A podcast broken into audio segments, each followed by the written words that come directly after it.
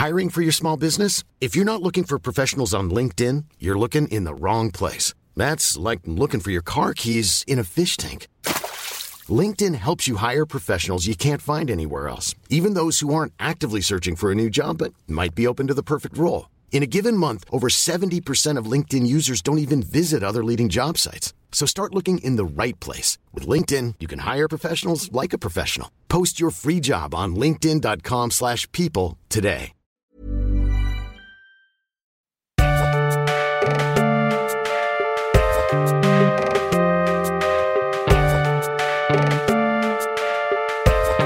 Salut, c'est Thomas Rozek. Il y a quelques temps, au hasard de pérégrination sur un réseau social bien connu, je tombais sur une série de messages, un thread comme on dit, posté par un confrère. Il y décrivait l'enfer kafkaïen dans lequel il s'était retrouvé à barboter en tentant de faire comprendre à Pôle emploi son statut de pigiste et la complexité économique de cette spécificité journalistique. Immédiatement, je me suis souvenu de plusieurs cas assez similaires, d'amis ou d'amis d'amis, pas tous journalistes évidemment, mais qui tous s'étaient un jour retrouvés demandeurs d'emploi. Et alors que leur situation était à chaque fois différente, il y avait dans leurs anecdotes un trait commun, l'apparente inefficacité du système d'accompagnement des chômeurs. Pourtant, à sa création, il y a une dizaine d'années, on nous avait présenté Pôle emploi comme une petite révolution pour le travail, un formidable tremplin pour endiguer le chômage de masse qu'on se trimballe depuis les années 70. Il n'en a rien été, mais pourquoi? Qu'est-ce qui coince? Qu'est-ce qui explique cette impuissance des institutions? Que reste-t-il de Pôle emploi? Ce sera notre épisode du jour. Bienvenue dans Programme B. Cette façade gaie, accueillante, celle d'un immeuble abritant un important service public, l'Agence nationale pour l'emploi qui vient de faire peau neuve. Ceux qui demandent un emploi, ceux qui en offrent, trouvent ici le plus aimable et le plus confortable des accueils, grâce aux travaux de ceux qui ont conçu et réalisé ces nouveaux locaux. L'une des fonctions de l'agence, le pointage des sans-emploi, une démarche qui était autrefois assez déplaisante, aujourd'hui elle est souriante. Monsieur, avancez s'il vous plaît. Notre guide dans cet exercice de dissection de Pôle emploi, c'est le sociologue Jean-Marie Pillon. Il est maître de conférences à l'université Paris-Dauphine. Il a consacré sa thèse à Pôle emploi ainsi qu'un livre Gérer le chômage de masse aux presses universitaires de Rennes. Pour démarrer, je lui ai demandé de nous re-raconter l'histoire du début et d'expliquer quelle était l'idée générale lors de la création de Pôle emploi il y a dix ans.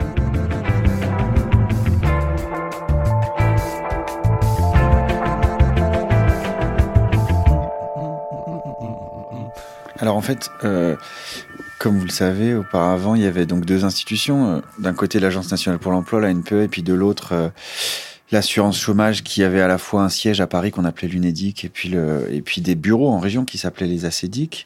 Et il y avait cette idée selon laquelle ces deux institutions finalement faisaient un peu doublon parce que la NPE c'était public et ça avait pour but de retrouver du travail aux gens. Et puis la CEDIC, c'était là pour eh bien, leur, donner, euh, leur donner leurs allocations. Et cette idée a fait son chemin selon laquelle, eh bien, puisqu'il était considéré par un certain nombre euh, de, euh, on pourrait dire, de courants politiques que les chômeurs étaient sans doute un peu responsables de leur situation, eh bien, peut-être que si on utilisait leurs allocations de retour à l'emploi pour leur mettre un petit peu la pression, dans leur recherche d'emploi, eh bien peut-être cette recherche d'emploi serait plus efficace. Donc ça, c'est des courants qui sont nés, on va dire plutôt au centre droit, chez les libéraux euh, dans les années 70-80, mais qui ont été largement repris en fait par la gauche de gouvernement à la fin des années 80.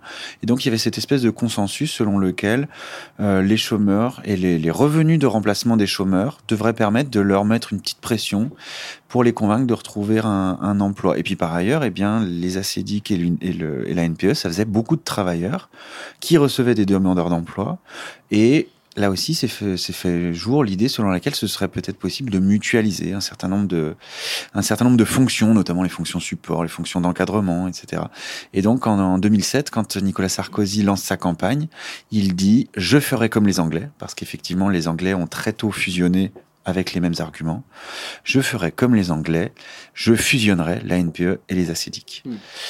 Manque de bol, euh, il y a une institution qui était publique, une autre qui était privée, car les ACDIC étaient une association, et ça a créé un certain nombre de dysfonctionnements. Ce qui compte aussi dans les, dans les paramètres euh, lors de la création de, de Pôle emploi, c'est le taux de chômage à cette époque-là, qui n'est pas comparable aux différentes périodes qu'on a pu connaître avant et après. Tout à fait. C'est là où on pourrait dire c'est la malchance de Nicolas Sarkozy, c'est que lorsqu'il lance son projet, le, le chômage est à un taux historiquement bas. Euh, de l'ordre de 7,5%. Donc, et il est en baisse assez constante. Donc il y a cette idée-là dans les milieux, on pourrait dire, euh, dans la haute fonction publique, au sein des partis de gouvernement. Il y a cette idée selon laquelle, à terme, peut-être le plein emploi se présente. Et donc on se dit, c'est le moment de faire une réforme de structure. C'est le moment de transformer les façons dont l'État intervient sur le marché du travail, parce qu'on a un peu de marge. Et là, manque de bol, à nouveau, eh bien, octobre 2008, eh bien, il y a la chute du système bancaire aux États-Unis et toutes ses répercussions mm. sur l'économie réelle, qui fait que pour l'année 2009, le chômage augmente de 30%. Et donc, alors que les agents courent après une fusion qui a été mal préparée, ils ont un tiers de plus d'activité à assumer. Et c'est donc ça crée un chaos euh, sans nom. Donc dès le début, ça se passe mal en gros, et ça va continuer euh, de mal se passer. Qu'est-ce qui, qu'est-ce qui coince euh, dans, cette, dans cette fusion particulièrement? L'idée euh, des réformateurs, et notamment du, du, président Nicolas Sarkozy, c'était de dire on va fabriquer des conseillers polyvalents.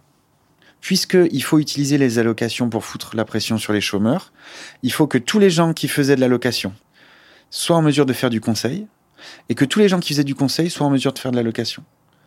Et les formations qui sont prévues pour ce type de, d'évolution de, carrière, qui sont quand même importantes, parce qu'auparavant, il fallait 2-3 ans pour, pour être compétent dans son métier, avec une formation initiale de 6 mois, 1 an. Là, on dit, en quelques jours de formation, sur le pouce, vous allez arriver à être polyvalent sur les deux métiers. Et donc, c'est ça qui coince dès le début, c'est qu'en plus de la charge de travail d'un tiers plus importante, eh bien, on a des individus qui ne sont pas là puisqu'ils sont en formation. Et donc, ça crée un bordel, si vous me permettez l'expression, un bordel sans nom. Donc ça, c'est la première chose. La deuxième chose qui coince, c'est que Pôle Emploi est une institution qui, comme la NPA auparavant, il n'y a pas de différence majeure, mais il y a une différence d'époque. Pôle Emploi est une institution dont les créateurs font l'hypothèse que le chômage est la responsabilité des chômeurs. Hmm. C'est parce que les individus ne cherchent pas suffisamment d'emplois ou cherchent les mauvais emplois qu'il existe du chômage. Or, la crise l'a montré, et ça ne s'est pas démenti depuis, ce qui crée du chômage, c'est le fait qu'il n'y a pas d'emploi. Hmm. Si le chômage augmente de 30% en 2009, c'est parce qu'il y a une contraction de l'activité économique, et c'est l'activité économique elle-même qui baisse. Et ça ne s'est pas démenti depuis, le chômage s'explique en grande partie parce qu'il n'y a pas d'emploi disponible. Alors, il y a bien sûr plein d'offres d'emploi, mais il y en a combien? Au grand maximum 300 000, 400 000. Alors que pendant ce temps-là, il y a 5 millions de chômeurs. Donc, Pôle emploi est une institution qui coince parce que sa mission, c'est de pousser les demandeurs d'emploi à retrouver des emplois qui n'existent pas. Hmm. Une autre des raisons qu'on pourrait avancer pour euh, expliquer ces difficultés euh, très récurrentes, c'est la diminution progressive et euh, quasi permanente de ces moyens et de ces moyens d'action, notamment qui est dénoncé. Et on, a, on a vu passer de, nombreux cris d'alarme des, personnels de Pôle Emploi sur la, sur la situation et sur les, suppressions de postes, sur des, des réductions de, des d'effectifs, alors que les périmètres augmentent. Justement, ça aussi, ça fait partie, j'imagine, des, des raisons de son insuccès permanent quasiment. Tout à fait. C'est-à-dire que après le moment de la fusion, qui a été un moment où, euh, on va dire, les, bourses étaient, euh, étaient relativement ouvertes parce que les, les, membres, les membres du gouvernement ne souhaitaient pas qu'il y ait d'explosion euh, sociale, entre guillemets, à Pôle emploi pendant la fusion. Mm. Et donc, ils ont offert un certain nombre de, de conditions favorables aux, aux agents à l'époque et ils ne regardaient pas trop à la dépense. À la suite de cette fusion, et le chômage s'installant pour longtemps, eh bien, la plupart des décisions qui ont été prises à partir donc de 2011-2012, souvenez-vous, Pôle Emploi est créé en 2009, il y a deux trois années de fast pour essayer que ça marche. Et à partir de 2011-2012, on commence à resserrer les cordons de la bourse. Alors, le, il faut bien avoir en tête que le, le budget ne baisse jamais. Mmh. En revanche, effectivement, comme vous le, le disiez, c'est le budget par rapport aux sollicitations qui baissent. C'est-à-dire que les moyens ne baissent pas, hmm. mais c'est les moyens par rapport au, périmètre qui baissent. Et donc, les euh, organisateurs de Pôle emploi, euh, le siège, euh, le top management, etc., se sont mis en, ont mis en place depuis 2012 et ont, on va dire, traduit l'ensemble de la politique des emplois dans une forme, on pourrait dire, de rationalisation. Hmm. C'est-à-dire qu'ils essayent d'optimiser, de rationaliser tout ce qu'ils font pour essayer de minimiser le temps de travail qui est consommé par chacune des missions qui leur sont dévolues. Mm. Et donc c'est une des raisons aussi pour lesquelles les agents se trouvent dans des situations qui sont intenables. C'est parce que on leur demande d'aller toujours plus vite, de faire toujours plus, d'être toujours plus efficace, Mm. alors même que la charge de travail augmente. Et ils ont un certain nombre d'outils, un certain nombre euh, de euh, formulaires, de logiciels, etc., qui sont là pour assurer une, euh, comment on pourrait dire, une euh, rationalisation constante et une optimisation, une minimisation constante du temps de travail que leur prend leur, euh, tâche.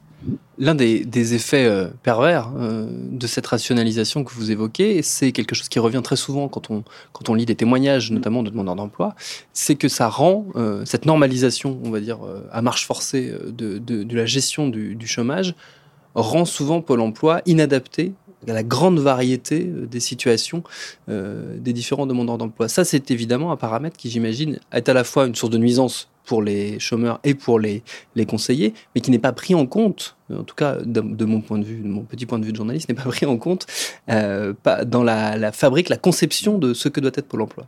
Tout à fait. Et c'est ce qu'il y a, je trouve, peut-être de plus triste et de plus euh, regrettable dans, dans ce qui est arrivé à Pôle emploi et notamment et surtout à ses agents depuis le 2009.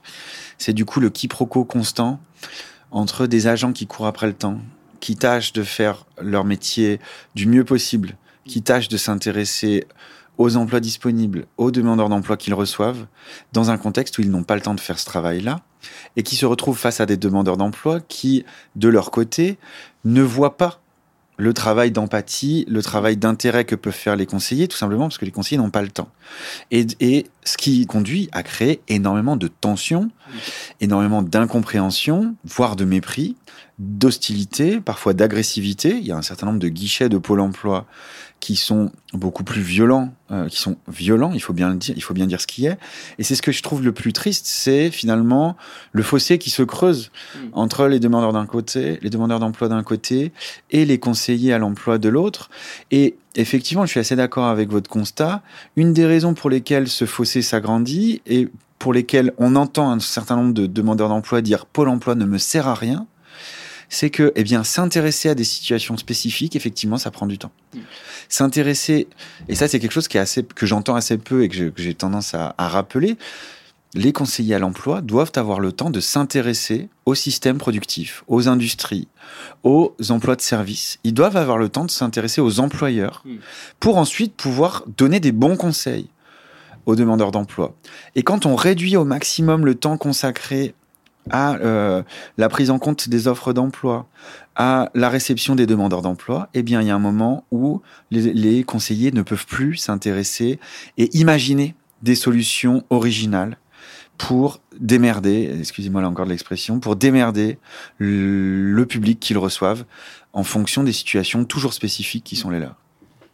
Finalement, est-ce a des, principaux problèmes de Pôle emploi euh, et de la gestion euh, du chômage en général, c'est que s'est installé en France depuis près de 50 ans euh, l'illusion qu'on pouvait régler le chômage de masse et que euh, qu'on- qu'un retour au plein emploi était possible. Est-ce que quelque part, ça n'est pas le principal problème euh, de Pôle emploi? Parce qu'en plus, c'est la traduction politique qui en est faite. C'est-à-dire que c'est ce qu'on retrouve dans la, dans la bouche des dirigeants. C'est cet objectif-là qui est sans cesse rappelé et qui revient sans cesse dans le discours public.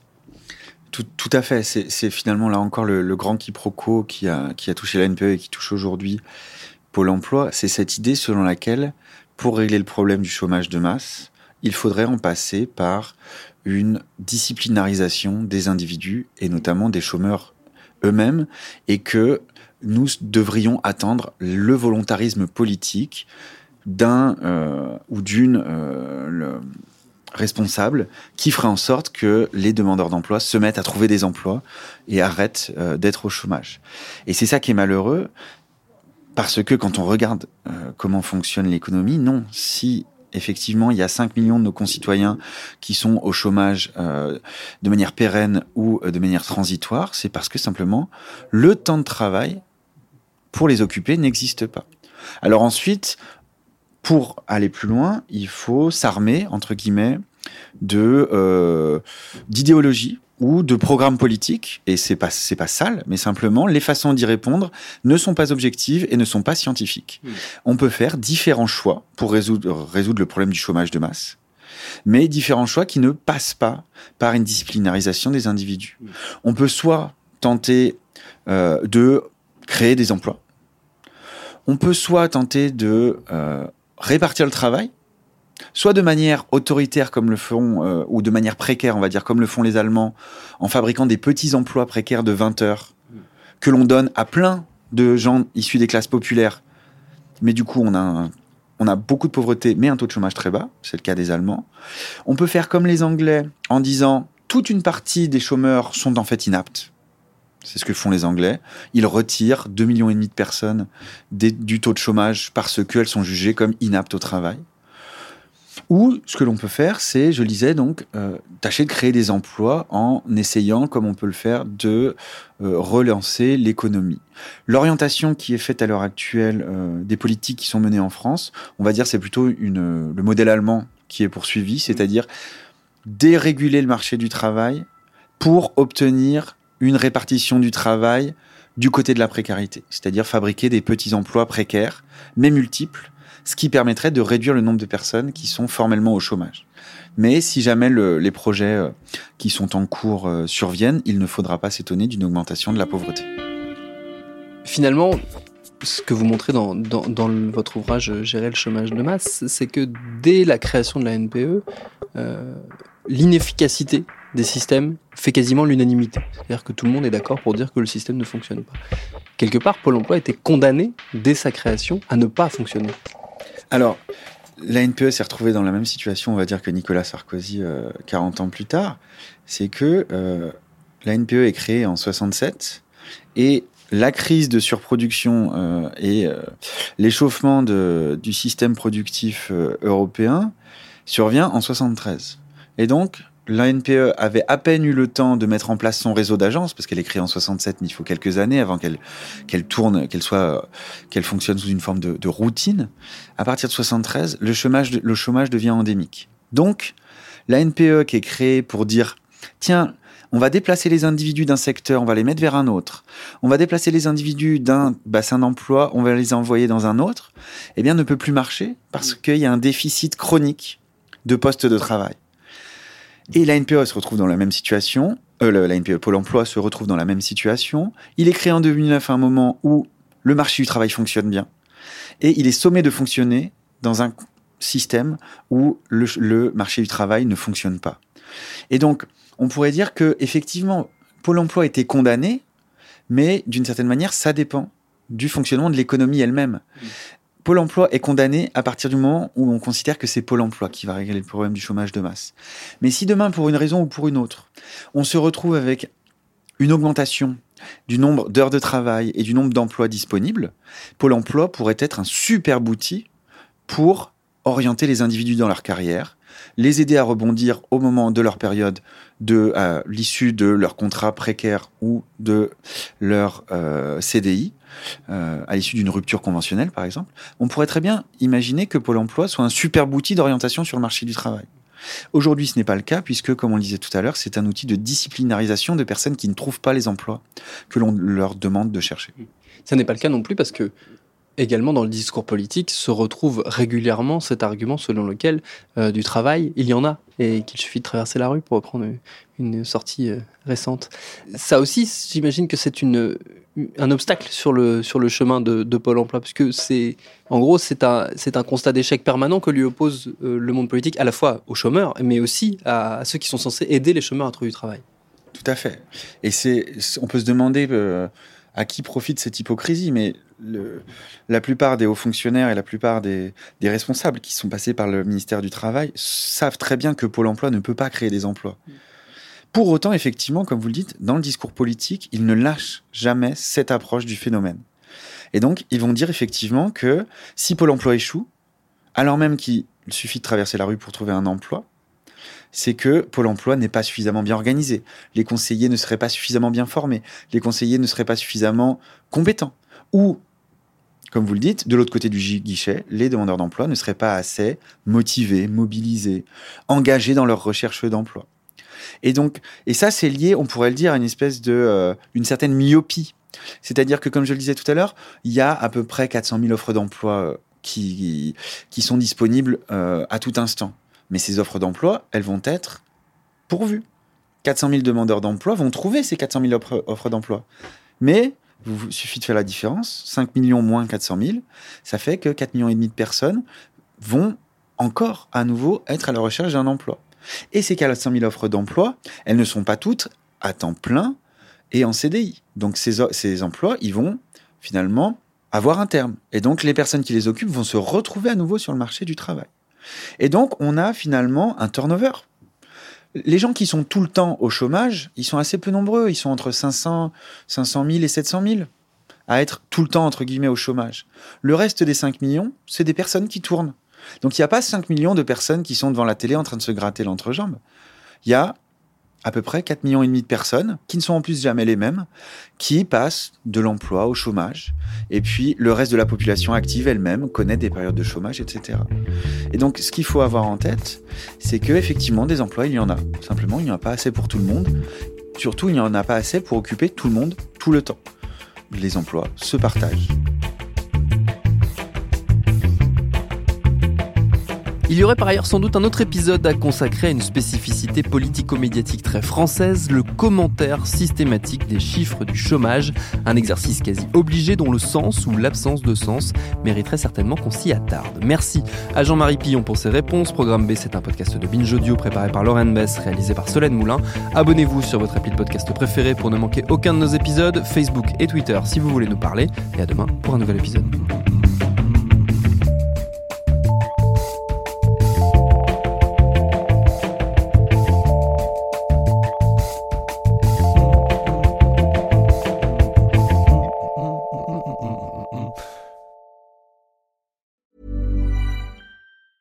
Hey, it's Danny Pellegrino from Everything Iconic.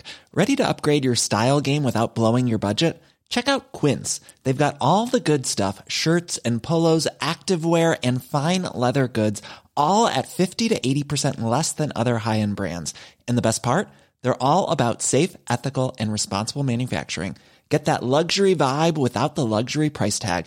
Hit up quince.com slash upgrade for free shipping and 365 day returns on your next order. That's quince.com slash upgrade.